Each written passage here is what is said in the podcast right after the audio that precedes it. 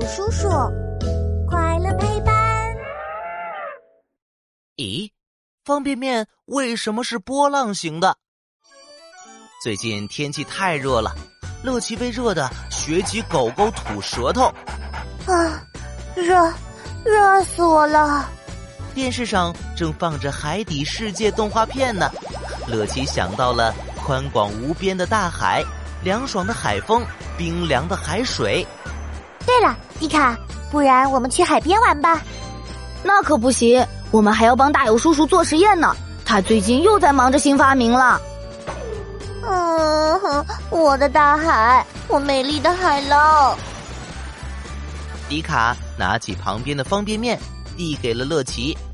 喏，你要的海浪这里就有。啊，方便面里有海浪。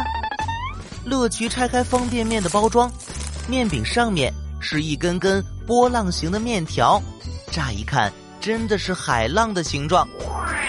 真奇怪，为什么方便面是波浪形的呢？用直直的面条不可以吗？嗯，或许是为了好看吧。真的吗？感觉这个原因太简单了吧？我们还是去问问大友叔叔吧。大友叔叔。哟呼！超酷实验室，科学超级酷！我是大友叔叔，带你探索所有问题。方便面做成波浪形的原因可多了。首先，波浪形的方便面可以节省空间。如果方便面是直直的，那占用的面积不是更大了吗？需要用到更大的包装袋或包装盒，多不划算。没错。而且你们想想。方便面是油炸食品，是不是又脆又容易碎开？碎了多难看呀，也不方便吃。